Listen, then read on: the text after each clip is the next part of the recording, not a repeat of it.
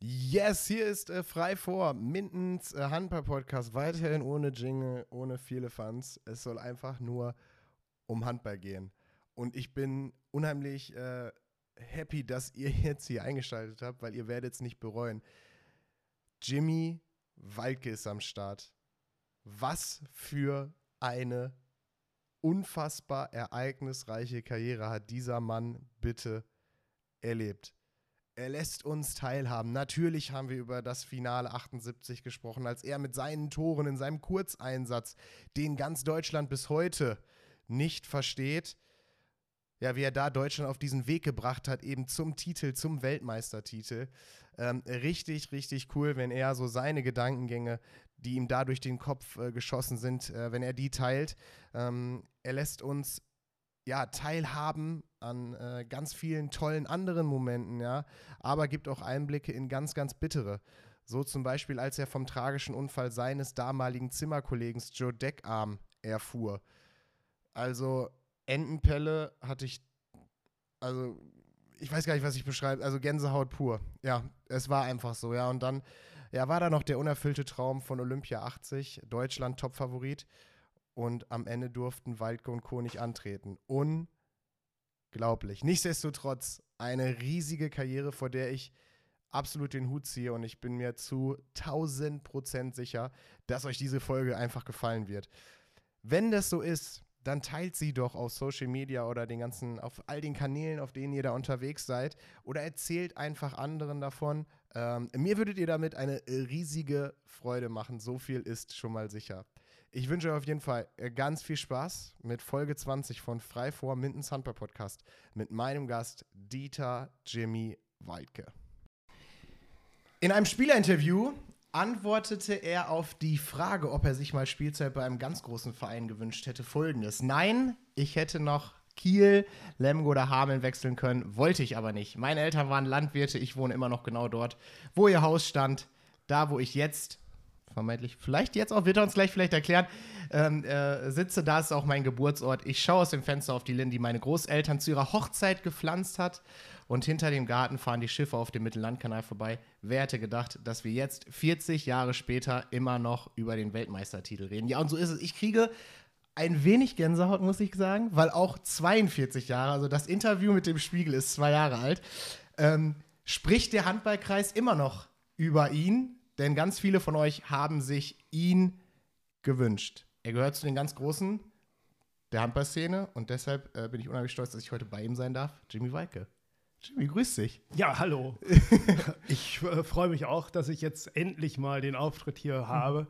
Und äh, wir haben ja schon vorher probiert, einen Termin zu finden und es hat vorher äh, irgendwie nicht geklappt und jetzt heute ist es eben soweit.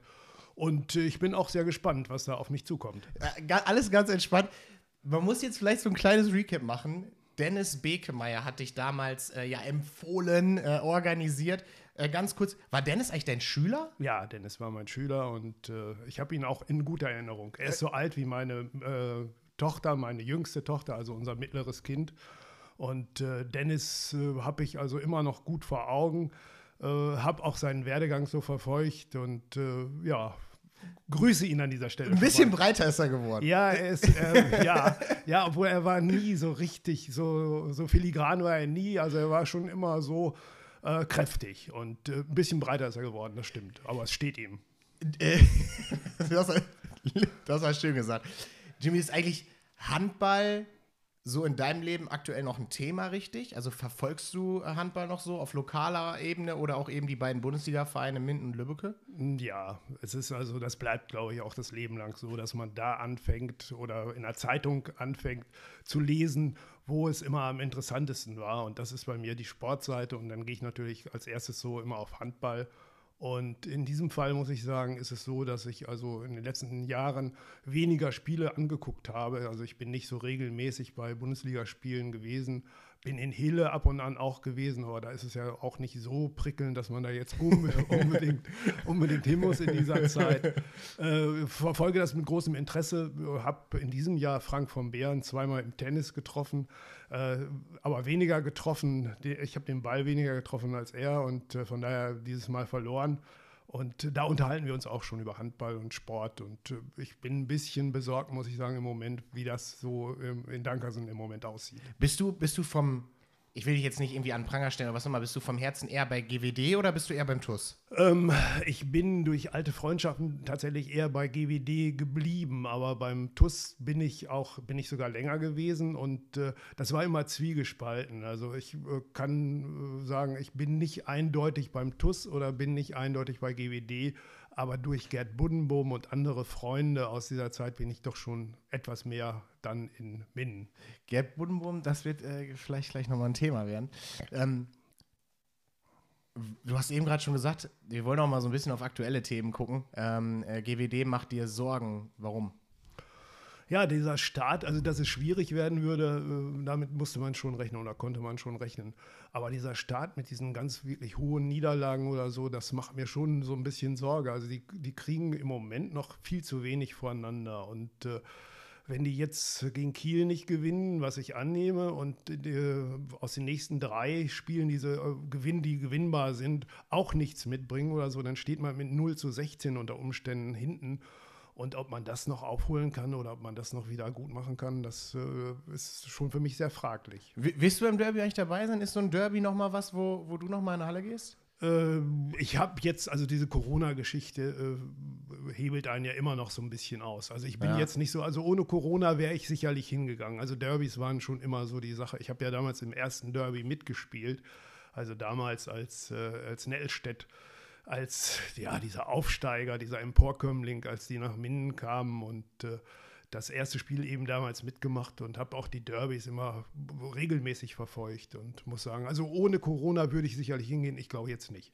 Auch wenn wir die zeitliche äh, Perspektive, wir wollen natürlich alles von vorne aufarbeiten, ähm, äh, jetzt so ein bisschen crashen, aber wie war das damals, diese Derbys? Wie waren diese Spiele, insbesondere dieses erste? War das schon so emotionsgeladen, wie es dann sich dann ein Stück weit auch weiterentwickelt hat. Mittlerweile ist es ja schon gar nicht mehr mhm. so.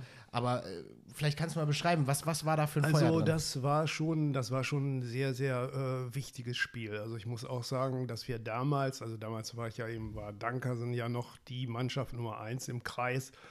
Und da kam so eine Mannschaft, äh, damit hatte ich, äh, damals hatte ich mit Nellstedt auch noch wenig am Hut. Äh, da kam eine Mannschaft, die sich dann ja verpönterweise eigentlich so eingekauft hatte, die, wo man also überall das Gefühl hatte, dass man also dass die zu Unrecht eigentlich da waren an der Stelle, wo sie waren. Und da wollte man sich natürlich auf jeden Fall äh, nicht den Schneid abkaufen lassen und wollte dieses Ding auf jeden Fall gewinnen. Äh, da war schon, da steckte damals schon ein großes Stück Brisanz drin und diese Brisanz ist dann, denke ich mal, in den Jahren eigentlich eher noch gewachsen. Also diese Derbys, die ich gespielt habe, auf beiden Seiten oder so, die hatten immer, immer irgendwie was Besonderes. Und wenn ich jetzt so irgendwo lese in irgendeinem Medium, dass die Fans immer noch schreiben, das einzig wahre Derby, äh, überhaupt, äh, da war damals schon, also so, zumindest im ersten, so dieser Zündfunke war damals schon da drin. Das, das, das, das glaube ich, das ich gerne. Ähm, Handball hat ja erst, zumindest in heutigen Verhältnissen, wenn ich überhaupt richtig informiert bin, also manchmal sind meine Quellen auch nicht die allerbesten, aber ich versuche das Ganze immer hier so, so gut es geht irgendwie äh, äh, zu beschreiben. Aber meine Quellen haben mir verraten, Jimmy, dass du erst mit 16 zum Handball gekommen bist, was ja eigentlich in heutiger Zeit unvorstellbar ist, insbesondere vor dem Hintergrund, wenn man schaut, okay, was für eine Karriere du dann schlussendlich mhm. auch noch hingelegt hast. Warum erst so spät? Also ich muss, glaube ich, wirklich sagen, wenn ich, äh, wenn ich technisch nicht so schlecht gewesen wäre, wie ich tatsächlich war, also im Verhältnis zu anderen Spielern oder so, äh, dann hätte ich vielleicht noch, noch eine bessere Karriere, wenn, man, wenn das denn so sein kann, äh, machen können. Ich war im, im Grunde habe ich eigentlich die ganze Zeit von meiner wirklich grandiosen Physis gelebt und äh, die Technik, das äh, also ein Beispiel zum Beispiel, mein Jugendtrainer hat damals in Hille versucht, mit 16, 17 mir den Sprungwurf äh, anders beizubringen. Ich habe also gerne ja so seitlich gezogen, bin also an der Mauer vorbei und dann haben wir auf dem Sportplatz in Hille damals noch auf dem Feld immer geübt, dass ich also den Arm andere Führung, Gott sei Dank habe ich, das, hab ich das gelassen und hab dann, bin mit dieser anderen Art auch erfolgreich gewesen. Äh, so spät, deine Frage, so spät zum äh, Handball gekommen bin ich. Ich habe also in der Halle trainiert damals. In, in Hille hatten wir ja so eine kleine Halle. Ich weiß gar nicht, wie groß diese Halle war. Äh, zwölfmal irgendwas, also kein Handballfeld Mhm. auf jeden Fall, gespielt wurde, wenn überhaupt, in Schnathorst oder in der Doppelturnhalle, auch auf kleineren Feldern. Und äh, ich habe so ein bisschen Leichtathletik gemacht und habe damals hier bei uns, hier in dieser Region, wo wir jetzt gerade sitzen, äh, eigentlich Fußball lieber gespielt. Ich bin auch vermutlich äh, im Fußball wäre ich besser gewesen, Links- und Rechtsfüßler, also beidfüßig. Und aber hier gab es damals ja nichts. Und dann bin ich irgendwann dann äh, relativ spät eben zum Handball gekommen. Ich hatte vorher ein bisschen Leichtathletik gemacht war da auch recht erfolgreich, war also mit äh, Thomas Wessinghage so in Mhm. einem Jahrgang ungefähr auf einem Niveau, der später auch im, in der Leichtathletik 5000 Europameister. Nee, damals haben wir so 800 Meter 800, und solche Sachen. ach so, also ich okay. habe, äh, ja, wir haben und hier aus der Ecke, ne, mein Bruder, äh, sagen mir die alten Hille immer noch, war der bessere von uns beiden. Also technisch war so, wie gesagt, war ich. Äh, war ich nie ein ganz großer, aber es reicht. Ne? Ich habe also in der ganzen Zeit, denke ich mal, äh, ja, davon gelebt, dass ich schnell ein gutes Auge hatte und äh, ja, Sprungkraft und diese Sachen, die man eben auch als Handballer braucht. Äh, und das reichlich. Deine, deine ersten Jahre waren ja noch auf Großfeld, äh, tatsächlich auch. Ähm, war das dann sozusagen auch ein, ein Vorteil, dass das dann sozusagen nochmal deutlicher zum Vorschein gekommen ist, dass du physisch so stark warst, weil das Feld auch wesentlich größer war? Nee, das hat. Ich war auf dem Großfeld, ich konnte schon mal von, von 16, 18 Meter oder so werfen. ne. Das war, weil ich auch einen sehr guten Wurf hatte eigentlich oder einen recht guten Wurf. Ab- Aber auf dem Großfeld passiert das auch, dass der Torwart den durchaus gefangen hat. Ne? Also es ist dann, also, nee, das, das kann ich nicht sagen. Also so, diese Hallengeschichte ging bei mir ja eigentlich auch so los. Dann hatte ich ein bisschen Probleme auch tatsächlich mit dem Kreislauf, also Blutdruck, zu hohem Blutdruck. Und dann haben sie, dann wussten die nicht genau, gar keinen Sport oder nicht und äh, oder und dann bin ich irgendwie dann doch äh, beim Handball geblieben und bin eigentlich richtig eingestiegen, ein bisschen ernsthaft mit mehr Training, wirklich mit 16, 17, eigentlich mit 17, so kann ich sagen. Das ist, also ich habe ja hier wieder die, die Zahlen so ein bisschen gewälzt, ne? Ähm, weil ich habe ich hab das hier gelesen und die, die Zahlen mir angeguckt, die, die man äh, überall findet und habe mich auch nochmal nachversichert. Aber äh, ich finde es trotzdem un, unfassbar. Ähm, angefangen mit Handball, ähm, dann wirklich ja den äh, beim, bei Sachsen-Ross-Hille ja auch. Ähm, und dann wirklich den, den großen Schritt zu GWD 75 gemacht, wenn das, wenn das korrekt ist. Und im gleichen Jahr ähm, und ich, ich stelle es mir zumindest so vor, oder so auch was, was Martin erzählt hat, bei Grün-Weiß Dankhausen war es ja schon so, dass es da auf einem professionelleren Niveau irgendwie gearbeitet worden ist. Und in dem Jahr hast du noch dein Debüt für die Nationalmannschaft gegeben. Ist da ein riesengroßer Kinken drin oder wie konntest du dich da auf einmal so schnell etablieren in der Spitze ähm, des deutschen Handballs?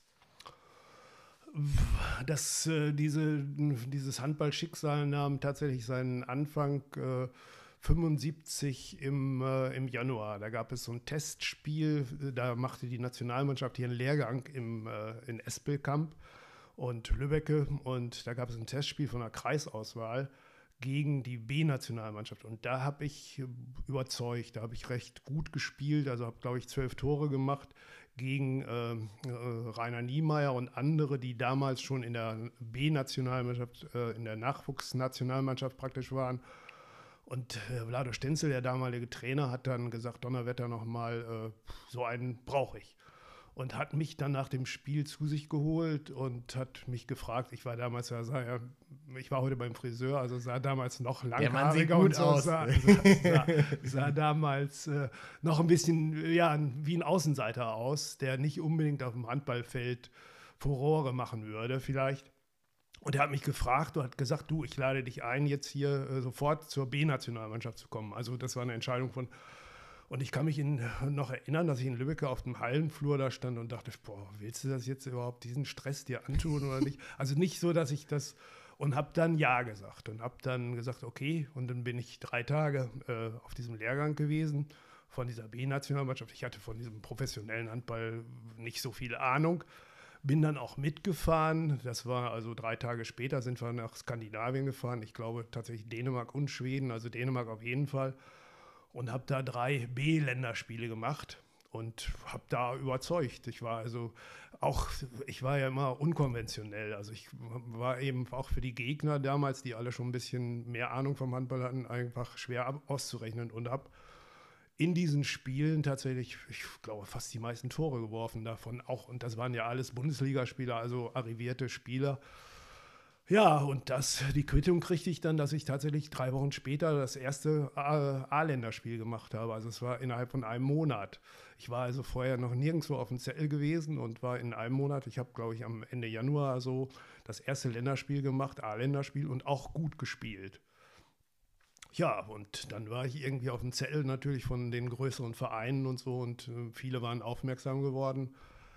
Der äh, Trainer selber wollte ganz gern, dass ich zu Tusem Essen wechsle, weil mhm. da hat er, das habe ich damals gar nicht verstanden, dass das so ist, hat er irgendwelche Connection und irgendwelche Sachen, die ihn wahrscheinlich auch, äh, wahrscheinlich äh, hätte er da auch Vorteile gehabt, wenn ich da hingegangen wäre, aber ich wollte nicht unbedingt in eine Stadt und äh, bin dann, dann kam etwas verspätet dieses Angebot von Dankersen und dann habe ich gesagt, okay, dann äh, mache ich das. Also das war jetzt äh, nicht unbedingt mein Herzenswunsch. Ich hatte also auch andere Interessen und habe dann eben innerhalb von, ja, von ein paar Monaten also diese Karriere begonnen. Was hat Hille gesagt?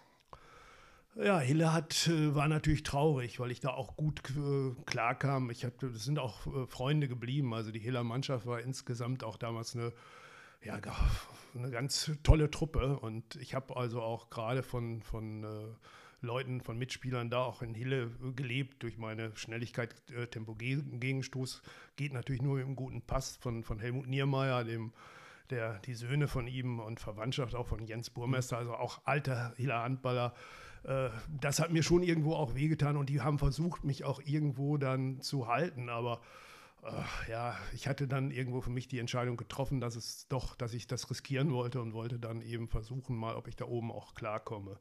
Die Trainer haben sowieso gesagt, also wenn du hier jetzt äh, international, national weiter spielen willst, oder, dann musst du raus aus diesem aus dieser Provinz oder ich weiß nicht, gar nicht, also äh, jedenfalls aus dem ja. Urwald, aus ja. dem Urwald, genau. Das war, ja gut, und dann, ich bin da immer noch hier in dem Urwald geblieben, aber bin dann eben zu Dankersen gegangen und äh, habe da auch, ja, eine tolle Mannschaft getroffen, die damals auch gerade im Umbruch war und äh, für mich sehr glücklich auch, dass ich tatsächlich gleich am Anfang äh, ja, das geschafft habe, da in, unter die ersten sieben zu kommen. Also das war, war schon ein kleiner Konkurrenzkampf noch, aber äh, wie gesagt, ich habe äh, Glück gehabt. Wer waren da so die, damit man das einordnen kann, wer, wer war Teil dieser Mannschaft?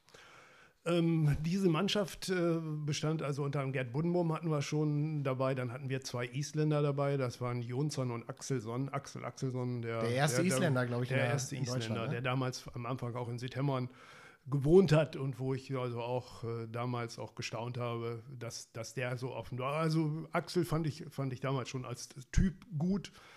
Und äh, dann war Gerd Becker da, immer noch ein guter Freund von mir, Rainer Niemeyer natürlich.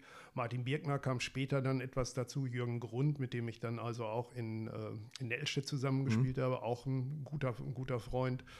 Ähm, ich will mal nicht irgendwie vergessen, dann haben wir noch ähm, dann dabei gehabt. Detlef Schubert war auf jeden Fall noch dabei. Dann war noch ähm, oh, ja, Gerd. Dann haben wir noch Martin Karcher, der, der damals auch noch Torwart war, der dann später zu Nettelstädte. Also das waren so die Bernhard Busch, Walter von Öpen, also jetzt nach und nach. Ja, aber also geile, das sind gute, gute, gute Leute. Ne? Also das muss ich sagen. Also gute Leute, gute Freunde und das war so für mich so diese erste Station. Die Frauen verstanden sich auch gut. Deshalb funktionierte das auch relativ gut als Mannschaft. Und wir waren dann ja auch recht, wirklich recht erfolgreich. Da habe ich eine äh, interessante Frage. Ich ähm, mache ja unter anderem äh, auch so ein bisschen was für GWD Minden aktuell ja. ähm, und äh, moderiere da äh, auch den VIP-Raum. Ähm, und äh, als ich da, ich war im Spiel gegen Füchse, wo es so furchtbar auf der Mütze gab im erst, in der ersten Halbzeit, da sprach mich, ähm, ich kannte ihn natürlich, ich wusste nicht, dass er mich kennt, Gerd Bodenboom an und sagte, Mensch, du hast doch hier äh, Jimmy äh, in, in deiner nächsten Folge und er sagte, du sollst mal ein paar äh, Geschichten vom Kartenspielen auf dem Rückweg von Auswärtsfahrten, was dir dazu einfallen würde. Ähm, äh, kannst du ruhig erzählen, sagt er. Ja, also wir haben immer, es waren ja wirklich auch, glaube ich, andere Zeiten so insgesamt. Also es war auf den Rückfahrten und auf den Hinfahrten immer so, dass wir eine feste Kartenrunde hatten. Also Hans Kramer habe ich eben, glaube ich, ganz vergessen. Hans Kramer, auch ein sehr guter Freund, auch leider schon zu früh verstorben Hans Kramer, Jürgen äh, und äh, Gerd und äh, Rainer Niemeyer, wir haben also Doppelkopf gespielt. Im Grunde wirklich von Abfahrt Dankersen, also wenn, wenn der Kelderbus kam damals. War bis, das damals bis, schon so mit Kelder? Ja, ja, ja, ja, ja. Also Kelder war damals schon die, äh, die Busmarke und das Unternehmen. Und äh, wir sind dann wirklich äh, gefahren und haben, also teilweise mussten wir, musste man uns aus dem Bus zwingen, weil wir gerade noch ein gutes Blatt auf der Hand hatten. Also es war schon wirklich sehr intensiv. Ich kann mich erinnern, wir waren irgendwann mal, äh, damals wurde ja gab es ja noch zweigleisige äh, Liga, da haben wir irgendwie so Halbfinale gespielt in, gegen Hofweier oder was. Dann hatten wir eine äh, Stadtbesichtigung in Straßburg. Wir sind nicht ausgestiegen. es lief gerade. Und das sage ich mal gefühlt nach zehn Stunden Busfahrt oder so. Also später an der Uni habe ich auch einige Spiele gemacht, aber ich glaube, ich weiß gar nicht, wie auf viele Stunden Doppel ich, äh, Doppelkopf ich komme in meinem Leben. Also das war, und auf der Rückfahrt natürlich auch. Ne? Dann wurde auch damals noch ein Bier getrunken oder auch zwei oder drei. Da wurde auch mal die eine oder andere Niederlage der Meier fällt gemacht. mir gerade auch noch ein. Willi, Willi Südmeier, die also später mit dazu kamen. Ne? Das sind also, wie gesagt, jetzt habe ich die Mannschaft, glaube ich, fast komplett. Also äh, das war schon, schon äh, sehr intensiv. Später wurden andere Spiele gemacht. Da hat man also das, was auch Hotti Bredemer hat man gezwickt. Da ging es dann auch ein bisschen um Geld und so. Aber bei uns ging es, ach so, wir haben auch um Geld, aber Geld in dem Sinne, ne, so, so um, um Zehntel oder so. Ja, dass, das, 10 Cent war. Dass man am Ende, also man war weder reich noch arm, wenn man gewonnen ja. oder verloren hatte. Das ah, nur damit so ein bisschen was Ja, damit, damit so ein bisschen was ging. Ja, sehr, was und haben das, das muss ich dann auch sagen, und haben diese Tradition dann lange Zeit auch bewahrt und haben also in der Runde mit mit Hans Kramer, Gerd und äh, äh, Rainer Niemer und Jürgen Grund und mit mir dann, also das über Jahre bis eigentlich bis dann Rainer leider verstorben ist und Hans Kramer, also dem, also bis vor ein paar Jahren haben wir regelmäßig uns getroffen und haben also dann äh, regelmäßig Doppelkopf gespielt und ja, dann an dieser Stelle auch, dann kommt es also immer oder kam es damals dann immer irgendwann auf den Punkt, wo wir im Europapokal in Spanien mhm. gegen Granollers verloren haben. Also mhm. das war, das war so der Wendepunkt im Grunde unserer gemeinsamen Karriere, weil damals waren wir wirklich so erfolgreich, wir hätten viel mehr machen können und da hat man von äh, Vereinsseiten ja dieses Heimrecht verkauft und äh, wir haben unser Europapokal-Endspiel in Spanien halt verloren. Eine der größten Enttäuschungen äh, meines Lebens. Das äh, war wirklich absolut unnötig. Wir haben aber auch gedacht, wir gewinnen auch in Spanien. Wir waren eigentlich so gut. Das war Spanien war damals noch ja im Grunde im Vorbeigehen, haben wir gedacht und haben das auch nicht richtig ernst genommen. Ja, ist ja auch boykottiert da, worden, ne? Ja, ein bisschen. Also es ist ja auch, ihr seid, es ist ja die, eure Anreise, alles ist ja auch. Ja, die haben uns, die haben ganz genau, die haben also, also wir haben da, wir kamen sozusagen wirklich vom Dorf. Ne? Wir haben also mit, mit so viel Schlechtigkeit im, im Menschen nicht gerechnet. Ne? Also von vorne bis hinten haben die uns äh, über den Löffel barbiert.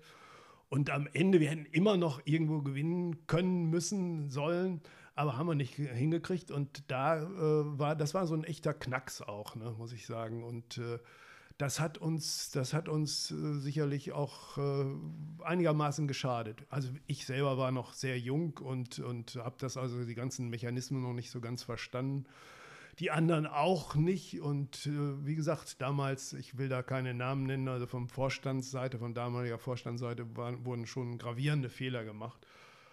Also der Weg von GWD hätte ein anderer sein können, wenn wir damals vielleicht in Spanien gewonnen hätten. Vielleicht nochmal, ähm, die Leute, die es nicht wissen, äh, oder für die Leute, die es nicht wissen, es war seinerzeit so, dass ihr ähm, im Finale ähm, um Europapokal ja. wart und äh, der Dankaser Vorstand, beziehungsweise die Chefetage damals für ja, mehr oder minder kleines Geld oder für irgendwie ein Handgeld ähm, die Heimrechte verkauft mhm. hat und ihr insbesondere, ihr hatte eine super Truppe, aber wart insbesondere zu Hause auch fast unschlagbar. Mhm.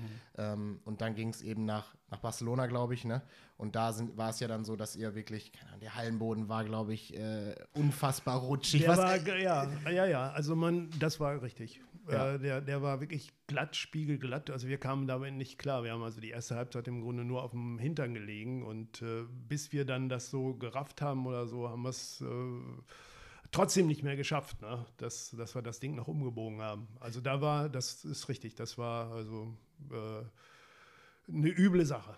Hat sich da eigentlich mal jemand zu bekannt in der Vergangenheit oder ist das dann irgendwann so. Ähm, nee, nee, nee, nee, nee. Das war, du, es war ja auch irgendwo, es war ja nicht illegal. Also die haben alles gemacht, was in ihren Mitteln stand, das Ding irgendwie für sich zu entscheiden. Und im Nachhinein muss man sagen, waren die einfach dann das Stück cleverer. Das ist, war, nicht, war nicht illegal.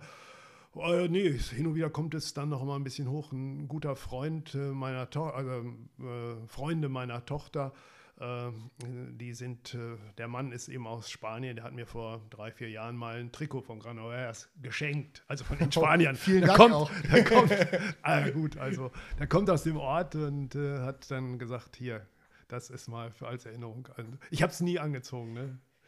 Habe ich das eben gerade bei dir, ich meine, wir wollen es nicht zu hoch hängen, ne? aber ähm, glaubst du, dass die Geschichte und die Entwicklung von GWD Minden, die ja in den äh, 70er Jahren wirklich ihre goldene Zeit hatten, ähm, und das hat ja damals so ein Stück weit auch geendet, ne, mit diesem verloren, nein, nicht geendet, da kam noch die Zeit mit Hotti Bredemeyer etc., klar, aber glaubst du, GWD hätte nochmal eine an, einen anderen Einschlag bekommen, wenn dieses Finale gewonnen ja, es waren, es waren noch, also ich will das nicht an dem Finale wirklich alleine aufhängen.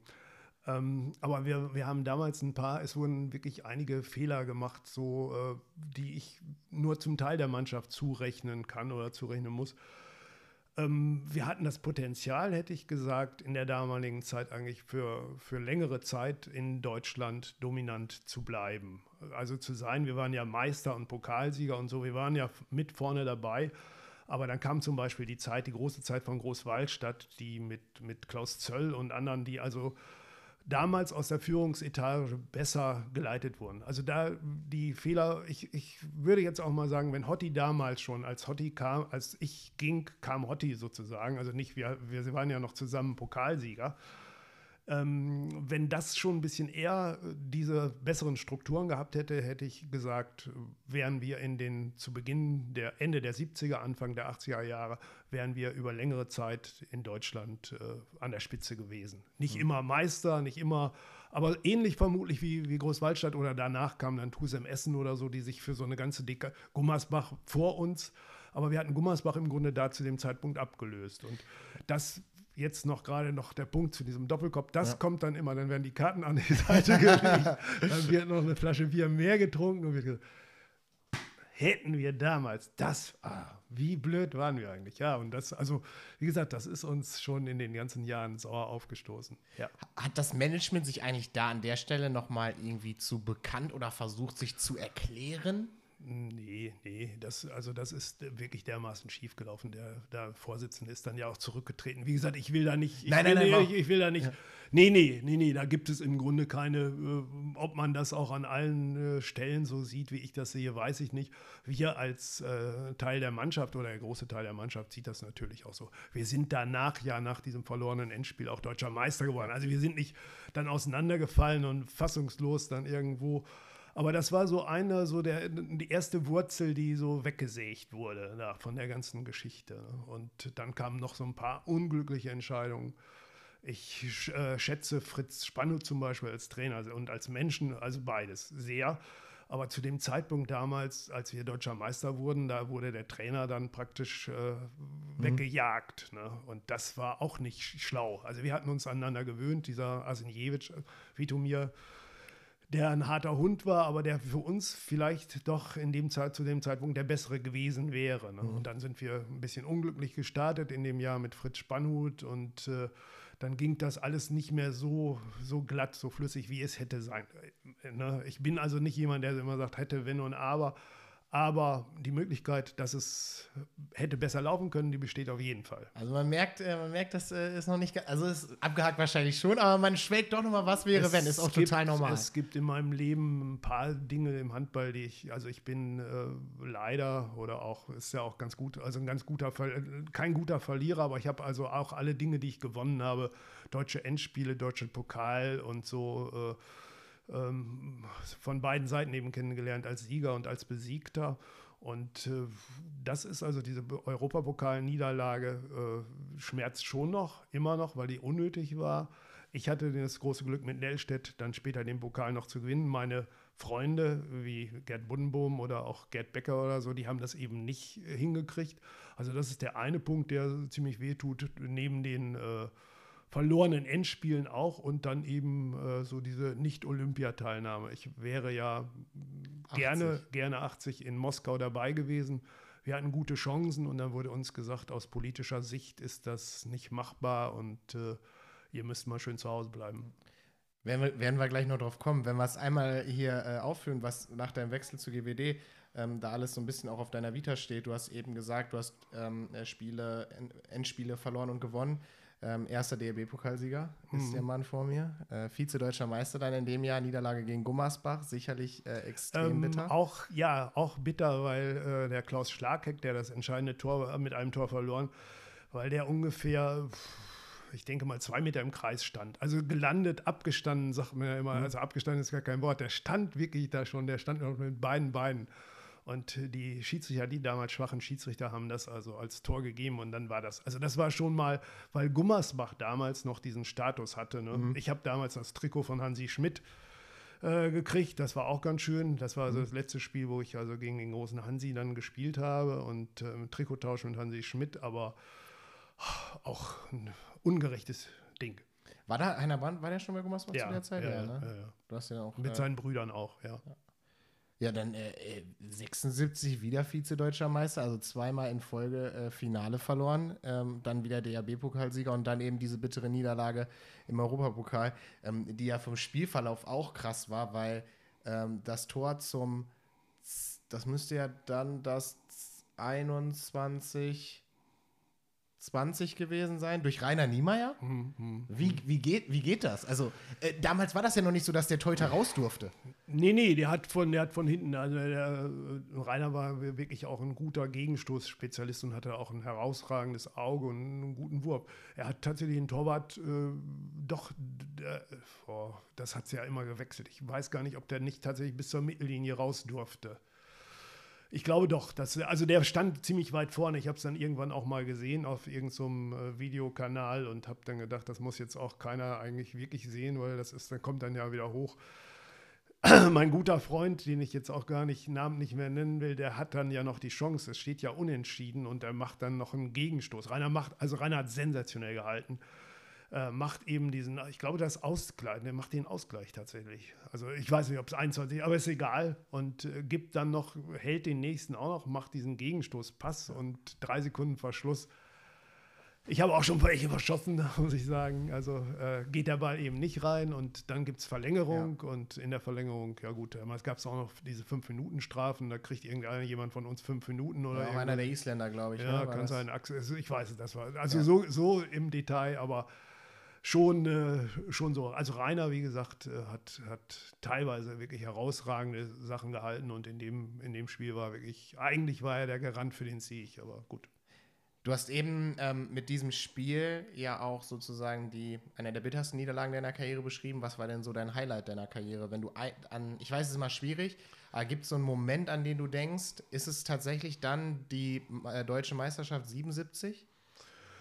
Äh, bei der deutschen, also die Highlights sind tatsächlich auch die, die, großen Erfolge. Also die deutsche Meisterschaft, also mit dem Verein äh, 77, dann mit Nellstedt im Europapokal, wo ich also in allen Spielen auch ganz ordentlich gespielt habe. In diesem deutschen Endspiel 77 äh, war ich jetzt nicht überragend. Da hat eben der Gerd Becker äh, wirklich äh, ganz, ganz toll gespielt das ist so beim, bei den Pokalsiegen. Ich bin dreimal Pokalsieger geworden, also zweimal mit, mit äh, Dankerson und, äh, und einmal mit Nettelstedt. Ähm, da habe ich immer auch ganz ordentlich gespielt, ja, und dann diese WM-Geschichte halt. Ne? Mhm. Ne? Ja, da, komm, da kommen wir ja, gleich noch drauf. Achso, ja, ja. Ich habe noch, eine, hab noch eine Frage so aus der, aus der Zeit äh, von deinem guten äh, Kumpel Martin Birkner. Ich habe auch eine Sprachaufnahme. Ich merke nur, dass ich mein Handy im Auto liegen lassen habe, aber ich versuche es jetzt einfach mal so zu rekonstruieren er hat im Prinzip gefragt, ob du dich noch ähm, in eurer gesamten Zeit habt ihr die kuriosesten Hausmeister ähm, bei Dankersen erlebt. Ja. Wer ist der skurrilste, kurioseste, der dir noch im Kopf geblieben ist? Du, ich weiß den Namen nicht mehr, aber das war, das, das, das tut mir leid.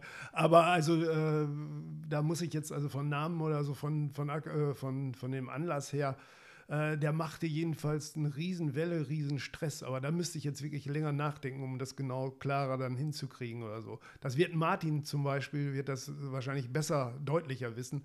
Weil Martin war ja da zu diesem Zeitpunkt auch noch zum Teil im, äh, in der zweiten Mannschaft. Und die mhm. haben häufiger in Dankersen trainiert. Also in, in Dankersen in der Halle.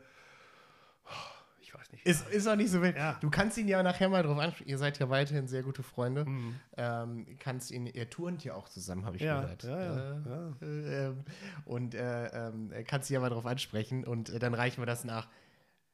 Wenn wir jetzt noch ein Jahr weitergehen, ein Jahr nach der deutschen Meisterschaft, ähm, in diesem kuriosen Spiel auch gegen Großwaldstadt, das haben wir ja mit, habe ich ja mit Martin auch schon äh, äh, besprochen, ähm, sind wir in, in diesem Jahr, was glaube ich ja dich nochmal zumindest jetzt auch in der Nachbetrachtung deutschlandweit irgendwie äh, Schluss letztendlich auch mit bekannt gemacht hat. Äh, es war die WM äh, 78. Man muss zunächst sagen, dass Deutschland, zumindest jetzt so wie ich es ähm, auch gelesen habe, bis, bis, zu diesem, äh, bis zu dieser Weltmeisterschaft davor, 74, die WM ein absolutes oder die, die, die, die, die Performance der deutschen Nationalmannschaft eigentlich ein Desaster war, weil Platz 9 im, bei der WM im eigenen Land das kann ja nicht irgendwie, also da war ja Handball Deutschland nicht in Rosen gebettet. Oder wie war die, die Situation vor, vor, vor diesem großen Turnier 78? Ähm, also 74 habe ich mir die Sachen, da war ich ja noch weit weg von dieser ganzen Bundesliga und dieser ganzen Geschichte, habe ich die Sachen tatsächlich im Fernsehen Interesse halber angeschaut und äh, habe damals auch noch, hatte noch nicht annähernd gedacht, dass ich selber mal da irgendwo mit zu den Betroffenen gehören würde. ähm, dann hat, kam ja eben dieser Vlado Stenzel ins Spiel, den sie geholt haben, weil, weil es so schlecht war, weil also 74 so schlecht war und da hat also für den Handballverband äh, ein Umdenkungsprozess eigentlich begonnen. Also da hat man sich wirklich neuen Sachen geöffnet. Man war ja immer noch in dieser Tradition vom Feldhandball verhaftet und war also irgendwo noch dann in der Mitte so dazwischen, zwischen Feld und Halle und hat dann eben mit Stenzel jemanden geholt, der sich wirklich mit Hallenhandball auskannte und der auch ganz andere Trainingsmethoden und ganz andere äh, Dinge äh, gemacht hat. Und dann hat man sich ja peu à peu, man hat ja 76 sich qualifiziert, ist dann in, in äh, Montreal, Montreal gewesen und hat da den vierten Platz gemacht und war eigentlich dann international so irgendwo etabliert. Als ich dazugestoßen bin zu dieser Nationalmannschaft, ähm, war man so, ich sag mal, im, im oberen äh, Mittelfeld. Also man war so am, am Rande der Weltspitze, der Ostblock, den es damals ja noch gab, mhm. dominierte eindeutig. Also man muss sagen, also äh, Rumänen davor, äh, Jugoslawen natürlich, die Olympiasieger 72 waren, die Russen haben 76 mhm. dann äh, übernommen.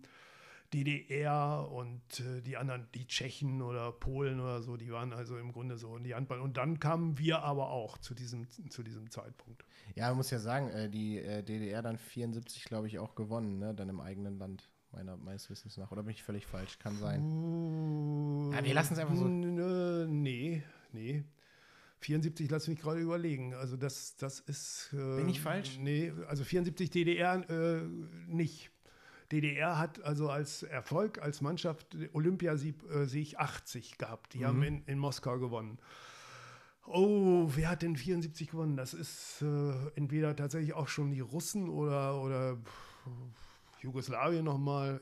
Wir werden es nachreichen. Ich, äh, ja, ja. Mir, jetzt ich, wie gesagt, ich habe äh, vorher äh, probiert, sehr, sehr viel zu lesen, damit ich auch ebenbürtig hier auch mit dir diskutieren oh, kann. Alles gut, alles gut. Ähm, du machst das äh, gut. danke. Sollte kein Fishing for Compliments sein hier. Ähm, aber ich, ey, diesen, also Leute jetzt hier da draußen, ne, dieser Kader, der da hingefahren ist, also ähm, Horst Schwengler, äh, Manfred Hofmann, Rainer Niemeyer, Erhard Wunderlich, Manfred äh, Freisler, ähm, Joachim Deckarm, Heiner Brandt, Jimmy Walke, Dieter Walke, Arnulf Meffle, ähm, Arno Ehret, Gerd, Gerd Rosendahl. Das war ja, also da sind ja Namen dabei, die man bis heute, die einfach wirklich noch riesengroße Namen im deutschen Handball sind. Wie, hat, wie war dieses Team zu dir, ähm, als du dann äh, dazugestoßen bist? Oh, äh, eigentlich, eigentlich gut. Ich hatte ja, also um da nochmal kurz anzusetzen, äh, die Geschichte war ja bei mir so, ich war also innerhalb kürzester Zeit vom, von, von nichts zum A-Nationalspiel, äh, geworden und war dann aber äh, für zwei Jahre von der Bildfläche verschwunden. Obwohl ich nach den ersten Bundesligaspieltagen war ich Torschützenkönig in der, in der Nordstaffel. Ach und so. Vlado Stenzel hat mich also zwei Jahre ignoriert. Im Nachhinein denke ich mal tatsächlich, weil ich nicht äh, zu Essen gewechselt bin. Also weil das so, also das war jetzt aber und erst als ich deutscher Meister oder wir deutscher Meister wurden, da hat er mich wieder mit dazugeholt. Ich war also da zwischendurch äh, raus aus der Nationalmannschaft. Ach also das war, das war, ich denke, aus wirklich ja, persönlichen Gründen war es also für ihn, äh, für ihn so, dass er gesagt hat, gut, brauche ich nicht unbedingt. Mhm. Also er war schon ein sehr eigenwilliger Mensch und hat mich dann mit dazugenommen und ich war gleich, denke ich mal, voll integriert. War, bin, bin noch mit Arno Ehret, meinem äh, Linksaußenpartner, befreundet äh, und äh, auch mit den anderen war ganz häufig mit Joe Deckarm auf dem Zimmer und auch Heiner und die, die anderen großen Namen, also Kurt oder Heiner oder, oder Horst Spengler, äh, haben mich da gleich voll akzeptiert. Ich war immer ein bisschen anders als die anderen, weil ich auch wirklich auch nicht diese ja, Handballschule, diese Lehrbuchschule so verkörperte so insgesamt, aber meine Stärken waren schon, lagen schon immer auf der Hand und es war nie irgendein Problem. Also wir haben immer noch einen guten Kontakt auch.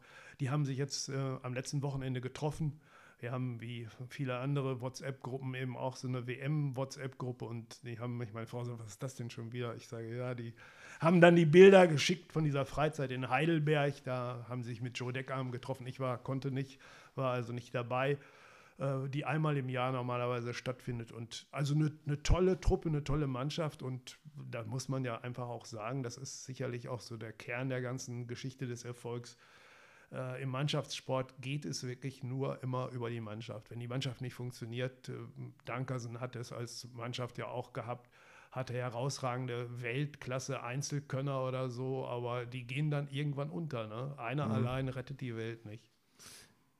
Jetzt, ähm, äh, da sind ja, ist ja so ein Name wie ähm, äh, Joe, Joe Deckham, der diesen furchtbaren Unfall hatte. Ähm, du hast mit ihm das Zimmer geteilt, äh, unter anderem, weil Vlado Stenz immer gesagt hat, okay, die Leute, die nebeneinander spielen, sollen auch zusammen auf dem Zimmer sein. Mhm. Kannst du uns einen Eindruck geben, was war Joe Decker für ein Typ? Entschuldigung. Also ähm, ein äh, ganz feiner Kerl. Also Joe Deckham war erstmal äh, wirklich auch herausragender Mensch und äh, sportlich konnte er eben äh, eigentlich alles. Also er hatte alle Wurfvarianten drauf konnte anspielen, konnte auch decken. Zum Beispiel er hat Wunderlich, ein ganz anderer Typ, der eigentlich mehr vorne, das, was man heute, was es damals eigentlich nicht wirklich gab. Aber bei Wunderlich musste man die Ausnahme machen. Er konnte nicht decken. Das konnte man also einfach mhm. vergessen. Hat ihn auch nicht interessiert. also das, das, ist so. Also Joe war der komplette Handballer. Das muss man äh, insgesamt so als Umschreibung. Netter, intelligenter Mensch, hübscher Junge, so für, als Frauenschwarm dann auch noch so irgendwo. Und äh, ja, äh, ich wüsste keinen, ich, ich, könnte keinen Fehler da an ihm finden, so insgesamt. Und er war also auch jemand, der mich auch irgendwie ein bisschen damals, ich habe das irgendwann mal gelesen, äh, dass Joe, also ich kann mich erinnern, so vage erinnern, äh, bevor ich dann meine eigene Karriere starten konnte, dass ich also gedacht habe, hm, dieser Joe Deckarm, dann Alter, das wäre was. Ne? Also das habe ich irgendwo noch im Hinterkopf. Das ist also, ich will nicht sagen, so eine Triebfeder, so ein Antrieb gewesen oder so, ne? aber das habe ich noch, also aus dieser Zeit, ich sag mal so 74 hat Joe auch schon gespielt. Das muss aus der Zeit stammen. Also da mhm. habe ich mich ein bisschen mehr hm, für Handball interessiert. Vorher habe ich das zur Kenntnis genommen. ja, was ja dass ein, ähm, du hast eben gesagt, äh, durch Handball Deutschland ist so ein Ruck gegangen, auch durch Trainer Vlado Stenzel. Ähm, kannst du vielleicht nochmal beschreiben, er hat, du hast eben gerade gesagt, die Trainingsmethoden waren andere. Er hat äh, Hallenhandball neu interpretiert, zumindest mhm. für Deutschland. Wie kann ich mir das konkret vorstellen? Also, was hat er anders gemacht als ähm, die Trainer davor?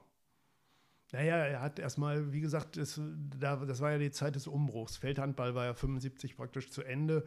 Und die Trainer, äh, die Deutschland hatte zu dem Zeitpunkt, stammten immer noch ein bisschen aus dieser Feldhandball-Szene ja, so hallenspezifische Übungen eigentlich oder so. Das, das ging damals erst los. Man wusste noch nicht so richtig, was man in der Halle eigentlich so, äh, ja, zum Beispiel, oder sagen wir mal so Wackler, Täuschung oder, oder solche Sachen, die mhm. waren damals ja nicht, man hat gerade ausgespielt. Auf dem Feld brauchte sie keinen Wackler oder so, irgendwie, schon irgendwo, aber nicht so diese, ja. diese Geschichte und diese ersten äh, Dinge hat er gemacht, dann hat er auch im, wesentlich intensiver trainiert. Also die, die Leute sind dann auch bei dieser Olympia-Vorbereitung, das weiß ich also auch, die gehen, sind schon auf dem Zahnfleisch gegangen. Teilweise auch mit den Konsequenzen, ich meine, heute sind die auch verletzt oder was, dass viele von denen, die damals gespielt haben, ich toi toi toi nicht, kaputte Knochen haben, Knie, Hüfte, irgendwas ist, ist meist bei den meisten hängen geblieben. Mhm. Also ohne, ohne spätere OP oder so haben sie diese Zeit eigentlich nicht überstanden. Also wie gesagt, ich habe mir mal einen Finger gebrochen und äh, äh, Achillessehnenanriss oder so, aber mhm. sonst bin ich relativ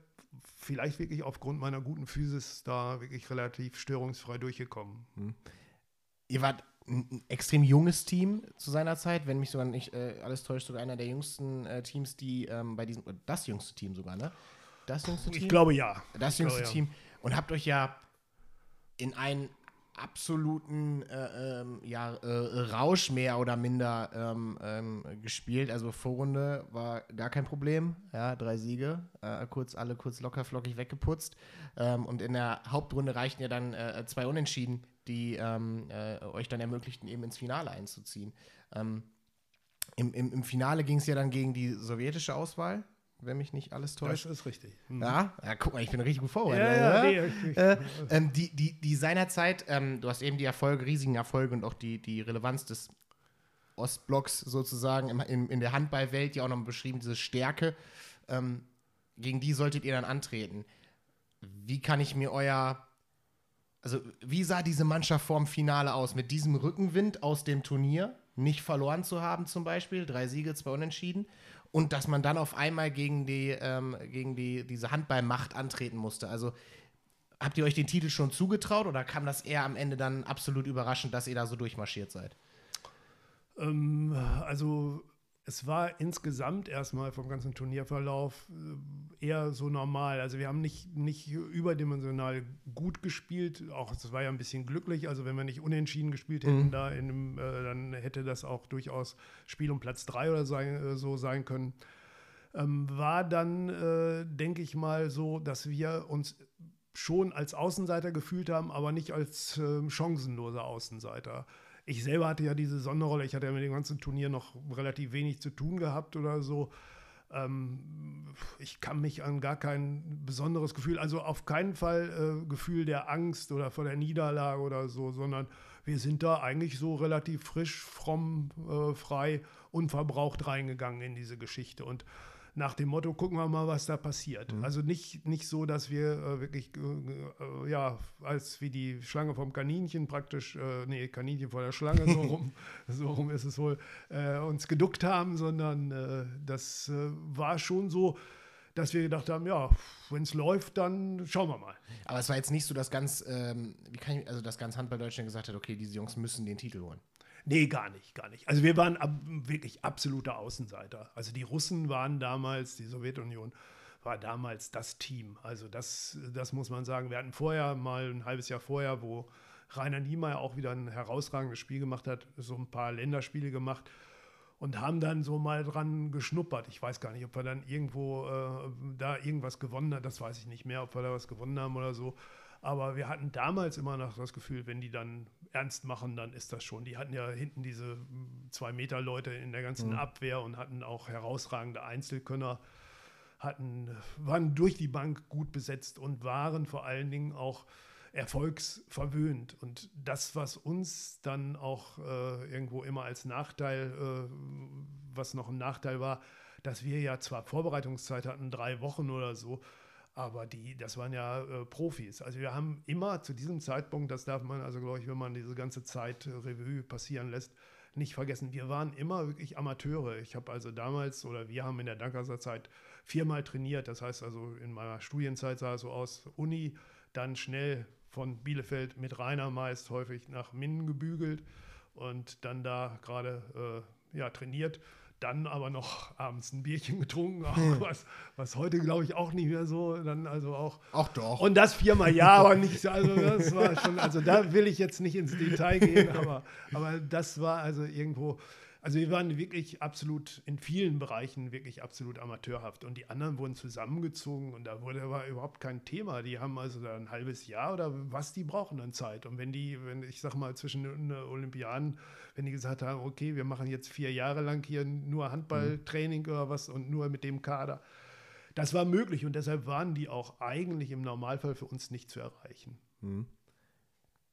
So ein wenn man sich jetzt so ein bisschen die Statistiken anguckt, der ersten Spiele, da war der Name Walke, naja gut, da muss man schon genau hingucken. Also hat man eigentlich eher nur so als Randnotiz irgendwie ähm, äh, mitbekommen, weil äh, Trainer Vlado Stenzel dich nicht aufgestellt hat. Dann stelle ich mir jetzt äh, dich vor, schon beinahe aufgepackten Koffern äh, ich war, sitzend. Ich war, ja, ja.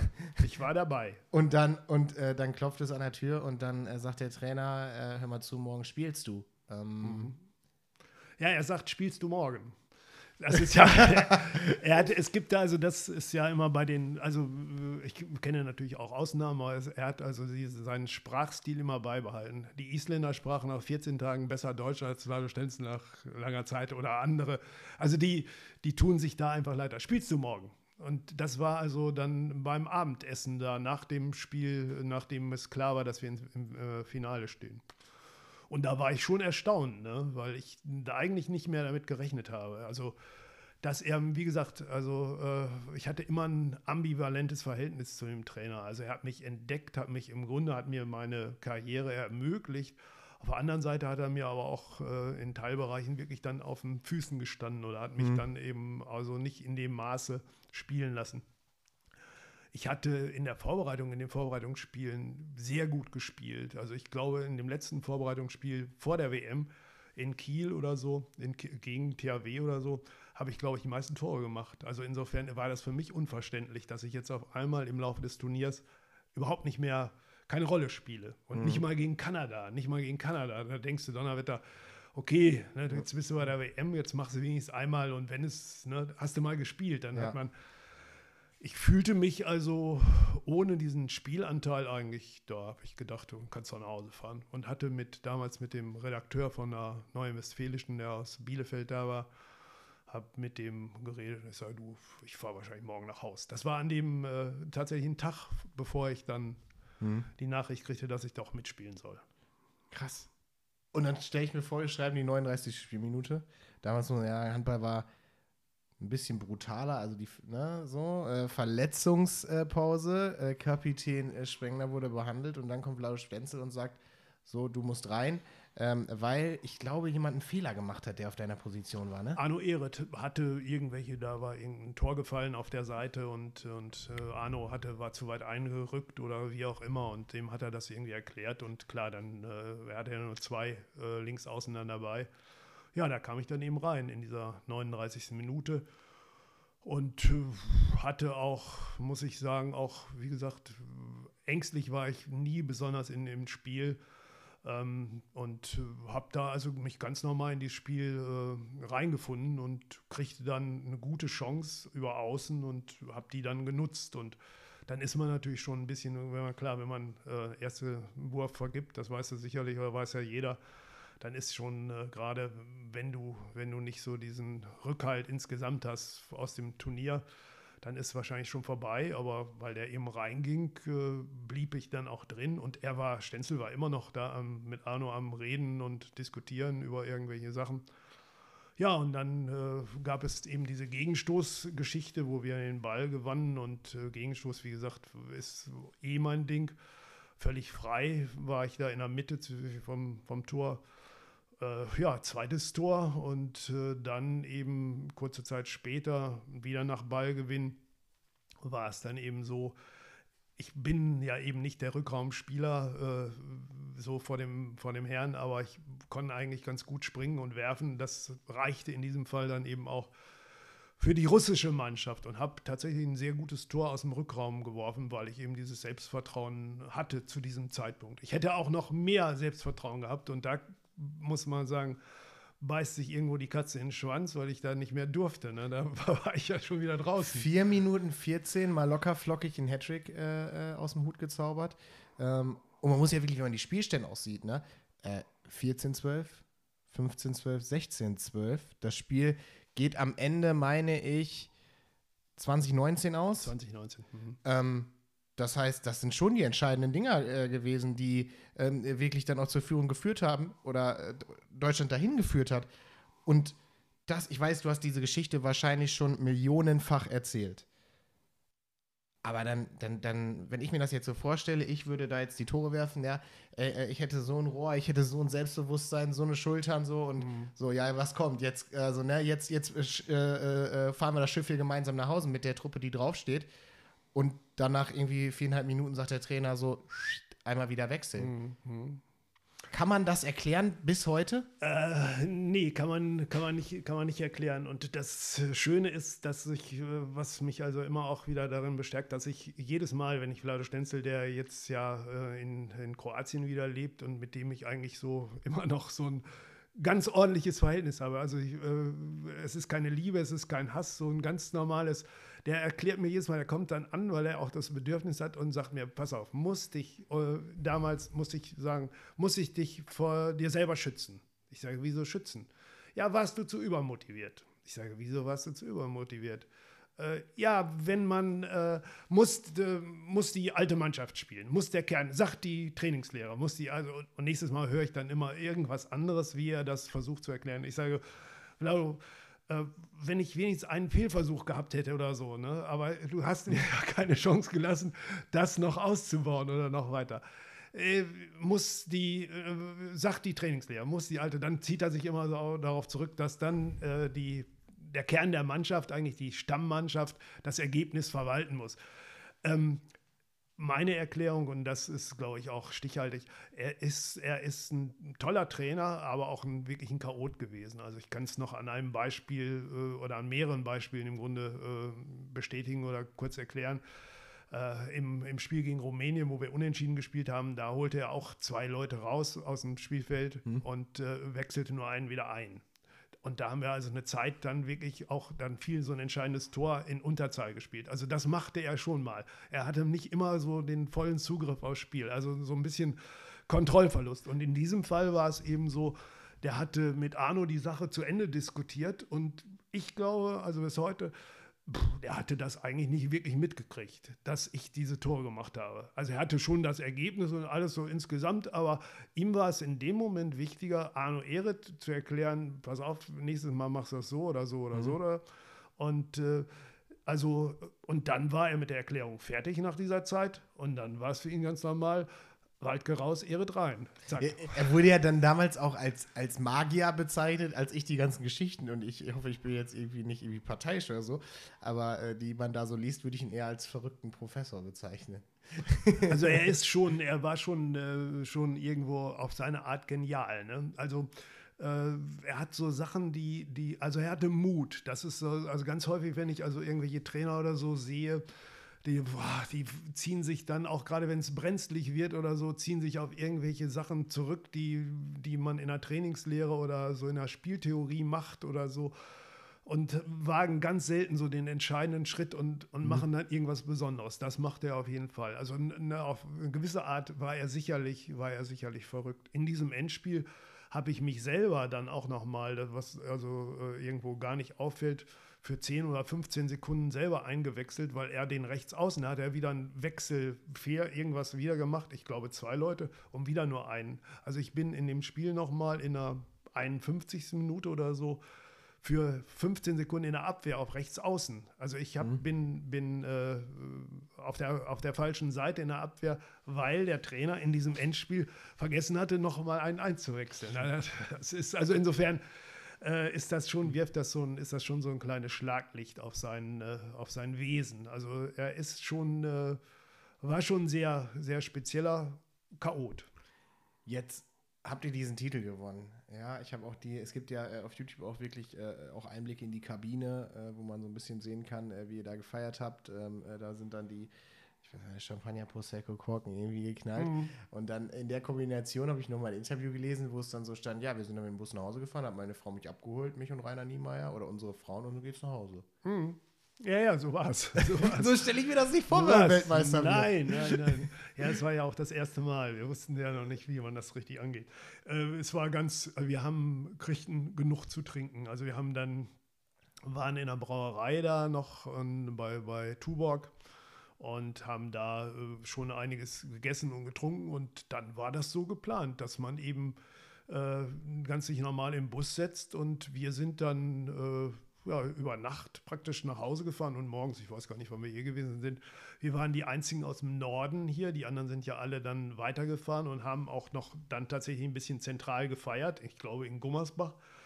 Und da wir aber schon hier auf der Strecke vorher aussteigen mussten und so, sind Rainer und ich und eben Rainers Ilona und, und meine Frau haben uns eben in Osnabrück da in Bramsch mhm. abgeholt. Da sind wir aus dem Bus dann gestiegen, hatten einigermaßen schon einiges, einiges getrunken. Ich war ziemlich K.O., bis ich dann, dann bin ich irgendwann ins Bett und irgendwann war dann äh, damals Helmut Bliesner, also der Vereinsvorsitzende und so, die haben mich dann irgendwann morgens um 10 oder so schon für die damalige Zeit oder für den Alkoholpegel war es eigentlich zu früh geweckt und dann ging irgendwas in, in Minden auf dem Marktplatz oder so sind wir dann da. Echt? War da nochmal eine, eine da war noch, Empfang? Da war, da, war eine, da war ein Empfang, ja, ja, ja, ja. Da war dann, nee, wir sind erst irgendwo noch in Röcke essen gewesen. Wir haben uns noch zum Essen, wie gesagt, ich hatte eigentlich, ich hätte lieber noch ein bisschen geschlafen. Aber äh, das ging dann so und dann war da so ein Empfang, doch, doch, auf dem, ich sag mal 15 Uhr, so Minden auf dem, auf dem äh, ja, auf dem Marktplatz? Am Dom, am, am Dom. So, okay. Da unten, unten, da war das. Also ja, geil. Da. Stell ich, stell ich mir, stell ich mir ja. unfassbar, also als ein unfassbarer Moment vor, wenn er irgendwie in seiner Heimatstadt irgendwie den nochmal. Ja, aber das, das hört man ja häufig von irgendwelchen Leuten, die irgendwas so Gutes, Herausragendes gewonnen haben oder so, ne, dass man das später erstmal so realisiert. Ja. Also für mich selber muss ich sagen, ich wusste schon, dass es wichtig gewesen war, aber dass das so die bedeutenden Tore vielleicht waren für dieses ganze Finale und dass das ohne mich vielleicht nicht geklappt hätte oder mhm. so, das wird einem dann irgendwann immer erst später klar und so diese ganze, diese Bedeutungsschwere irgendwo äh, und also wir, das war uns schon klar, dass das toll war und ne, äh, We Are the Champions war dann schon so als, als Hymne wurde da, also klar. Aber äh, so diese ganze Wucht war da direkt noch nicht so. Also man, es wäre wahrscheinlich genauso gewesen, wenn wir verloren hätten. Also bis auf diesen Empfang ja, danach. Klar. Ja. Ähm, jetzt, jetzt, jetzt, äh, danach war ja deine Karriere sozusagen noch, noch nicht vorbei. Du hast ja dann tatsächlich auch nochmal Deutschland ähm, als äh, Kapitän auch nochmal in, in mhm. einigen Länderspielen ähm, äh, begleitet. Ähm, dieses, dieses eine Spiel, dein erstes, wo du das erste Mal Kapitän warst, war gleich in Wuppertal, ne, in mhm. so einem mhm. Spiel, mhm. war ja auch genau an dem Tag, als Joe Deckam seinen schweren Unfall hatte mit dem VfL Gummersbach im Europapokal. Kannst du dich an den Moment noch erinnern? Jo, das ist ja wie, wie immer, wie man, wie man weiß, also so ganz bedeutungsschwere Dinge, die, die fräsen sich ja richtig ins Gedächtnis. Ähm, in Wuppertal war ich das erste Mal Kapitän von der Nationalmannschaft und nach dem Spiel wurde dann in der, unter der Dusche wurde gesagt, du habt das schon gehört, hast du schon gehört und äh, Joe hat einen Unfall gehabt oder so. Aber da wusste keiner genau, was da, da wusste man ja auch lange Zeit gar nicht, was da. Und dann haben wir dann natürlich schon äh, gedacht, gehofft, dass das, klar, Gehirnerschütterung, so irgendwas, mhm. wussten wir, Kopfverletzung und so, ne? Und äh, dieser Moment, wie gesagt, ich weiß noch, als ich da gestanden habe, ich kann, kann also äh, diese, diese Szene immer vor meinem inneren Auge ablaufen lassen, wobei das nicht so toll ist natürlich und habe dann äh, an diesem 30. März 79 eben das erste Mal mitgekriegt, dass Joe eben nie wieder so werden würde, wie er dann vorher gewesen war.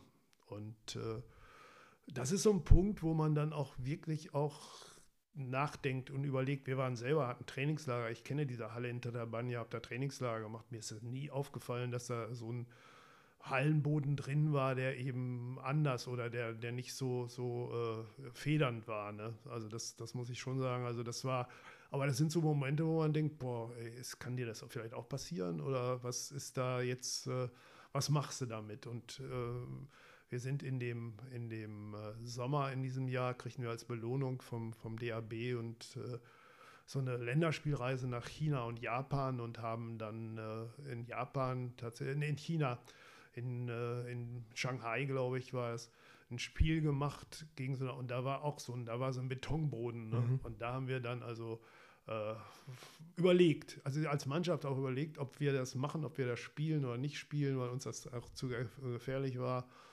Stenzel sagt, in Jugoslawien spielen die immer auf diesem Boden. Nichts passiert, nie was. Und mhm. so, naja, und dann haben wir da halt auch gespielt, aber es äh, hat sich schon äh, ins Gedächtnis gut, gut einge, eingebrannt. Und äh, Gott sei Dank ist Joe dann ja wieder zurückgekommen und äh, aber eben nicht mehr der alte Joe, sondern ein ganz anderer schwer verletzt und jetzt äh, merkt man leider, dass so das, das, das viele Antrainierte, was man in der Zeit danach bei guter Betreuung und ganz, äh, was er dann schon wieder neu gelernt hat, dass das jetzt langsam doch wieder verschwindet. Also mhm. er konnte zwischendurch ja mal richtig gehen, war also dann ganz ordentlich zu Fuß und ja, ist jetzt eben doch deutlich schwerer behindert als vor, vor 10 oder 15 Jahren. Ja, ich erinnere mich noch, ähm, ihr hattet, glaube ich, mal irgendwie so einen Auftritt auch in der Kamperhalle da, wo er, ähm, ich hm. meine, reingeschoben worden ist. Ähm, nichtsdestotrotz äh, ein unvergessener, also äh, weiterhin unvergessen, einer ganz großen Handballs, äh, ja. Deckern, ja, ja.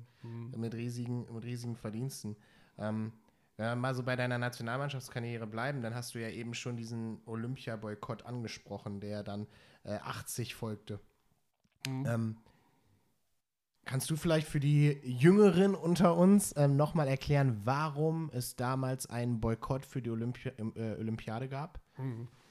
Relativ schnell gesagt. Ähm, äh, Politik hat äh, die internationale Politik hat als Bestrafungsmittel für die Russen, die damals in Afghanistan 79 im Dezember 79 einmarschiert sind, äh, als einzige Möglichkeit gesehen, weil man wie immer wirtschaftlich wollte man nicht, konnte man nicht. Anders war es auch schwierig. Hat man gesagt, dann nehmen wir den Sport. Also wenn ihr, hat man gesagt, wenn ihr liebe Russen, wenn ihr nicht aus Afghanistan rausgeht, dann kommen wir nicht zu eurer Olympiade nach Moskau. Das haben die Amerikaner, das war damals Jimmy Carter, der hat das gesagt und der Westen, der treue Westen, hat sich im Grunde daran gehalten, hat sich angeschlossen. Allerdings waren die nicht alle so treu wie die Deutschen. Die Deutschen als wirklich treuer Bündnispartner hat das bis zum Ende durchgehalten. Die anderen, die Briten und so, die alle Franzosen, die vorher gesagt haben, ja, die haben irgendwann gesagt, ach, was bringt das, ne?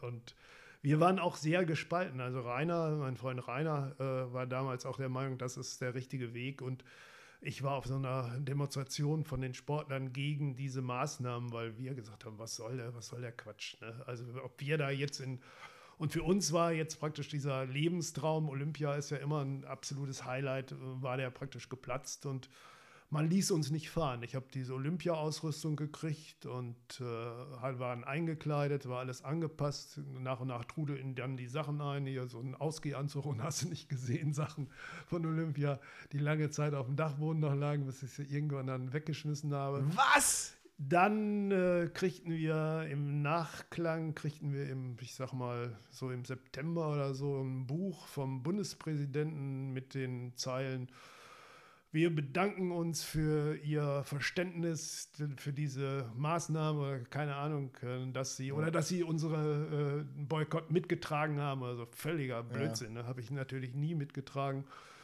Und kriegten dann noch als Belohnung, ich habe es nicht zurücküberwiesen, aber äh, kriegten 5000 D-Mark, weil wir auf Gold gerechnet wurden. Also wir waren zu dem Zeitpunkt wirklich international Spitzen.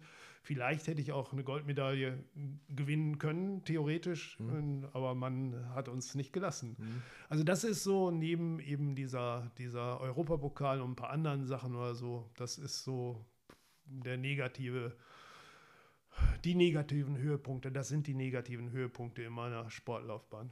Zum Positiven noch einmal, ich bin einmal äh, auf so einem in, großen internationalen Turnier, wo alle da waren, zum besten Deckungsspieler gewählt worden. Das ist so, äh, wurden die immer ausgezeichnet, was heute ja. jetzt auch so. Ne? Also vier Länderturnier in, in Russland. Und das war so vor Heiner Brandt, vor allen anderen war ich also dann da für mich halb erstaunlich. Also nicht so, also das war, ist bisher häufig nie äh, oder habe ich noch nie so erzählt. Also das war für mich so ein persönliches äh, Highlight, wo ich gesagt habe, ja, das kann man so machen. Äh, vor allem, weil Heiner Brandt zu seiner zu der Zeit als der begnadete Deckungsspieler äh, ähm, mhm. ja, einer ganzen Dekade galt, ne? Ja, ja, ja du, ich habe ja auch anders, äh, woanders gedeckt. Ich habe also da zu dem Zeitpunkt halb gedeckt oder bei 3-2-1 vorgezogen oder so, ne? Und hab, war da aber, das war, ich kann es ja gar nicht sagen, ob das 80 war oder, oder so, 80 oder 81. Also hab dann irgendwie, und dann war ich in Nettel, doch, einen muss 81, dann sagt Friedel Waldhelm, mein Nettelstädter Deckungsspezialist, sagt er, was haben sie denn da gemacht? Haben sie, haben sie keinen anderen gefunden? Aber ich fand das schon, das war schon okay. Also deswegen verstehen wir uns auch so gut, weil ich Bin auch mal, ich, ich bin beim Brötchen Cup in Lade. Weil ich bin, ich bin mal zum besten Torhüter gewählt worden. Ja, ja, ja. Kann, kann man ungefähr vergleichen. Siehst du, Kann Ja, ja, ja. ja, nee, aber für den einen Moment muss man sagen, man ist tatsächlich für einen Moment der weltbeste Abwehrspieler. Ich Ja. meine, das ist, ja, das ist ja schon, also das war für Ja, mich voll. schon eine absolute Auszeichnung. Kann ich, äh, kann ich, kann ich absolut ver, äh, verstehen. Ähm, wenn wir einmal noch einen, einen Deckel auf die Nationalmannschaft machen, äh, letzter, letzter Punkt dazu. 81 kam es zum Bruch mit Vlado Stenzel, diesem verrückten Professor, Magier. Er wurde ja auch riesig gefeiert dafür, dass er dich eingewechselt hat, ähm, etc. Warum dieser Bruch? Ähm, nach 80, nach diesem Olympia-Boykott äh, war- nichts mehr so, wie es vorher war. Der Stenzel hat sich äh, um seine Geschäfte gekümmert. Wir selber äh, fanden das ganz häufig bei Lehrgängen oder so ganz, ganz mies. Er hat sich eigentlich wirklich äh, hängen lassen und hat uns irgendwo auch hängen lassen. War dann bei Lehrgängen erst drei, vier Tage später da. Sein Co-Trainer hat das irgendwie gemacht und dann irgendwo und hat auch mit uns eigentlich nicht gesprochen. Und für mich und für einige andere war es dann ganz überraschend, nachdem wir in, in Jugoslawien, im damaligen Jugoslawien, noch so ein Turnier gespielt haben, dass wir dann über den, nicht direkt, sondern über den, ich zum Beispiel, über Martin Kahia, der damals Trainer war, die Nachricht kriegte, den hat er ja irgendwann angerufen, du, nächsten Lehrgang ist Waldke nicht dabei oder so. Und da waren noch Rainer, noch der Spengler, waren einige irgendwas. Aber auch überhaupt kein, ne? Also wir hatten schon im Hintergrund ein bisschen gemosert. Boah, und dann hatten, wir- haben wir gesagt, okay, uns reicht's, ne? Also, weil der hat sich wirklich nicht gekümmert. Wirklich, also ganz äh, eigentlich nur um seine Vermarktung. Der hat damals Wurst gemacht und hat, wie, wie gesagt, also der Wie Uli. Stenzel, ja, ja, also ja, und, und er war auch so ein, ist das irgendwo so ein Lebenskünstler. Ich sag mal, er hat unheimlich für die damalige Zeit unheimlich viel Geld verdient, hat aber immer das Doppelte ausgegeben und hatte dann immer nachholen, musste natürlich sehen, dass er irgendwie rumkam Ja. oder so. Ne? Also Nationalmannschaft war äh, in der zu diesem Zeitpunkt für ihn nur so, hat er so mit links gemacht und, und, und uns dann ohne mit uns, wir hatten ja immerhin was erreicht oder so, ohne irgendein Wort, so ein bisschen, weißt du, wie Löw jetzt mit, mit seinen Fußballern, dass Ja. du dann äh, mitteilst, weißt du was, du bist jetzt nicht mehr, Ja. das fanden wir nicht in Ordnung. Und ich, wie gesagt, äh, ein bisschen Freund von, von Gerechtigkeit und Aufrichtigkeit, habe ich gesagt, nee, das mache ich nicht mit. Dann hat man versucht, uns, äh, wir sind dann zurück, wir haben, nein, wir haben gesagt, Trainer oder wir, ne? Äh, diese Frage, aber zu dem Zeitpunkt hätte man sich wohl denken können, die können natürlich sonst, er war ja erfolgreich. Man kann so einen Trainer nicht entlassen. Also das hätten wir theoretisch wissen können, dass das so ausgeht. Man hat uns äh, elegant angeboten, doch äh, einen Rückzieher zu machen, also zu sagen, Not äh, war jetzt, wir spielen doch weiter oder so, aber äh, haben, wir, haben wir nicht gemacht, also hat keiner von denen gemacht. Arno Ehret ist dann später nochmal bei, bei äh, Simon Schobel wieder zurückgekommen in die Nationalmannschaft. Für mich war das mit in diesem September 81 praktisch mit dieser Geschichte dann vorbei. Obwohl wir eben 82 die WM im eigenen Land hatten, das hätte, sagen. mich, das hätte mich ja auch, aber äh, wenn man einmal so eine Entscheidung getroffen hat, dann ist es, dann ist es eben so. Ne? Absolut, absolut. Ja, okay, das kann ich, das kann ich schon äh, äh, verstehen. Also es war wirklich, äh, muss man im Nachhinein sagen, also die, die Mannschaft äh, war, war gespalten insgesamt, die, die Harmonie war überhaupt nicht vorhanden, keine, und kein, auch kein Vertrauen zum Trainer. Jimmy, ja, wir könnten hier noch, äh, wir könnten hier noch, also wir könnten auch noch den, äh, deinen Erfolg ähm, mit dem Tussel Nettelstedt eine kurz ähm, äh, thematisieren. Äh, laufen hier aber schon sowas von aus der Zeit, aber es ist Weltklasse. Ähm, eine Sache musst du noch äh, erzählen. Wie ist damals dein Wechsel, auch wenn wir jetzt so ein bisschen von der Zeit ein Stück zurückgehen wieder, ähm, von GWD zum TuS Nettelstedt zustande gekommen? Das war äh, auch eine Entscheidung ähm, gegen, gegen den Trainer, gegen den Vorstand, gegen den. Also ich hatte immer, ich hatte immer, äh, leider, jetzt kann man, heute kann man es ja sagen, äh, Kontakte zu Nellstedt. Die wollten mich also nach meinem ersten erfolgreichen Jahr, also 75, 76, hatte ich also i- immer Angebote, wie man so sagt, von Nellstedt. Und äh, ich habe dann aber auch, weil das eben als Mannschaft insgesamt immer, weil wir Freunde waren, äh, gut funktioniert und der Erfolg war auch, da habe ich gesagt, was, was für ein Quatsch. Ne? Es gab dann schon ein bisschen mehr zu verdienen. Also für, für heutige Verhältnisse lächerlich, also für damalige Verhältnisse äh, schon hätte man, hätte man äh, ein bisschen mehr gehabt. Aber Geld war für mich, für mich äh, nie so ein Kriterium, was irgendwas, also hatte nicht diese Wichtigkeit. Und dann war es in dem Jahr so, wir waren äh, relativ erfolglos für meine Verhältnisse, für mein Verständnis von dem, was man an Erfolg haben könnte. Und dann hatten wir einen Trainer, der ging gar nicht. Also der äh, Trainer hieß Dekaris und ich weiß nicht, was er vorher gemacht hat, kann ich ganz ehrlich sagen. Also es war jetzt. Das, war, das kann nicht viel mit Handball zu tun gehabt haben. Das war unser erster Vorbereitungslehrgang war schon so schäbig. Also er hat uns so rangenommen und so, aber wirklich auch ohne Sinn und Verstand. Und ich bin, wie gesagt, physisch.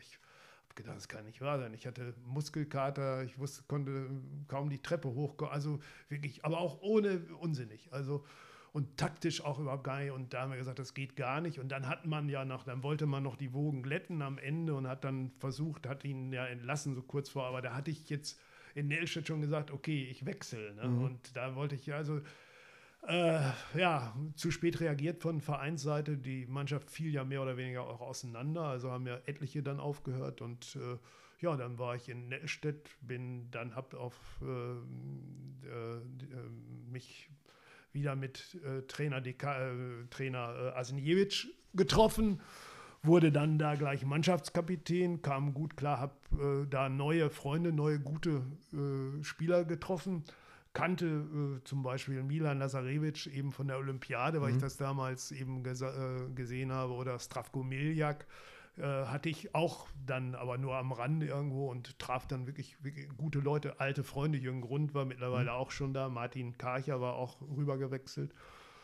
Und es war nicht mehr so dieser Hass dann irgendwo dabei, äh, den es vorher gab. Also da, davor bei Lübking und so war es ja richtig. Also mir mhm. haben sie nicht das Auto zerkratzt und so unser einer Nachbar hier, der hat gesagt, nee, wenn du da hingehst, dann, äh, aber gut, das war dann auch irgendwann vorbei, aber das war dann schon immer, ja, ne? die Nettstädter waren ja hier aus die Zigeuner, ne? Mhm. und da, nee, und das ging gar nicht. Und äh, ja, gut, diese, diese Sachen äh, gingen dann relativ reibungslos und der Erfolg stellte sich dann auch ein. Ich bin, glaube ich, der einzige hier Norddeutsche, der anders als in Großwallstadt oder so wie Kurt oder Heiner oder so, der auch ähnliche Erfolge aufzuweisen hat ähm, hier in dieser Region. Hm. Dein, äh, gekrönt hast du die Nettelstädter Zeit ja noch mit dem, äh, mit dem äh, Europapokalsieg.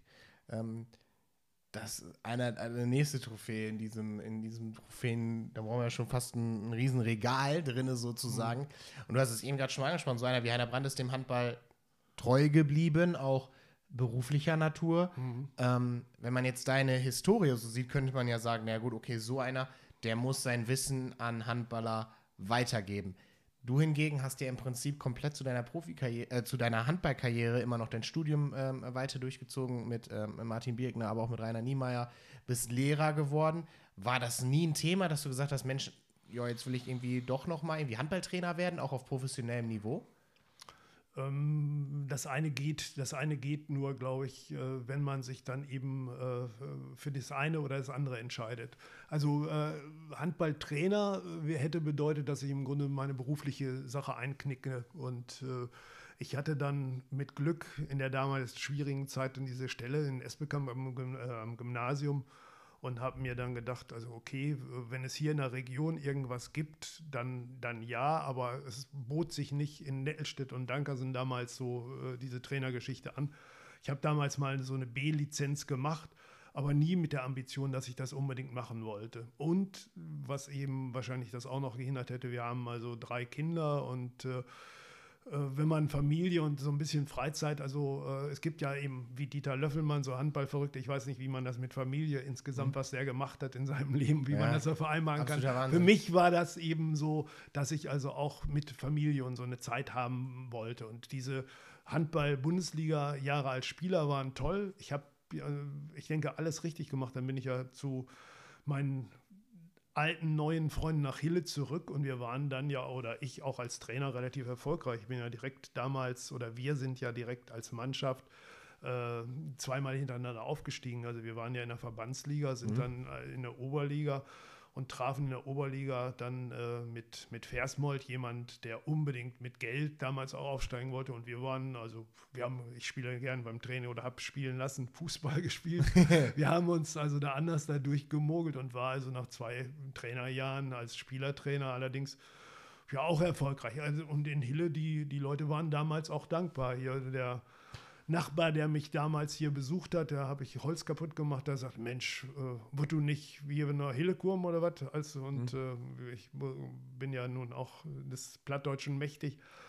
Ich sage, ja, eigentlich. Ne? Und dann war das im Grunde die Entscheidung für die Familie, für, für ein etwas anderes Leben als, als Handball. Ich habe äh, dann kurzfristig ja noch ein bisschen was gemacht. Rainer war mal Trainer, ich habe in Spenge noch ein bisschen, ein paar Wochen gespielt. Aber das, äh, das muss man nicht. Ich bin jetzt beim Tennis irgendwann gelandet, auch als ich dann als Trainer in Hille aufhörte. Da sagten die, was willst du denn jetzt überhaupt, was willst du machen? Boah, ich sage, ich äh, werde hier Nummer eins im Verein. habe hab ich nicht geschafft, aber ich habe tatsächlich dann äh, nach vier Wochen Vorbereitung und wie gesagt, diese gute Physis, nach vier Wochen Tennis, vorher nie einen Tennisschläger genannt, habe ich in drei Sätzen das Forderungsspiel gegen die Nummer eins, die damalige Nummer eins verloren in drei Sätzen. Also ich habe einen ja. Satz tatsächlich gewonnen. Bis zum Ende durchgegangen. ja, aber leider bin ich seitdem nicht besser geworden. Also ja, nicht wesentlich. Ja, doch, ich habe da auch ein bisschen was gelesen. Äh, äh, hier, ja. Äh, äh, da sind schon die ein oder anderen Erfolge auch schon dabei gewesen.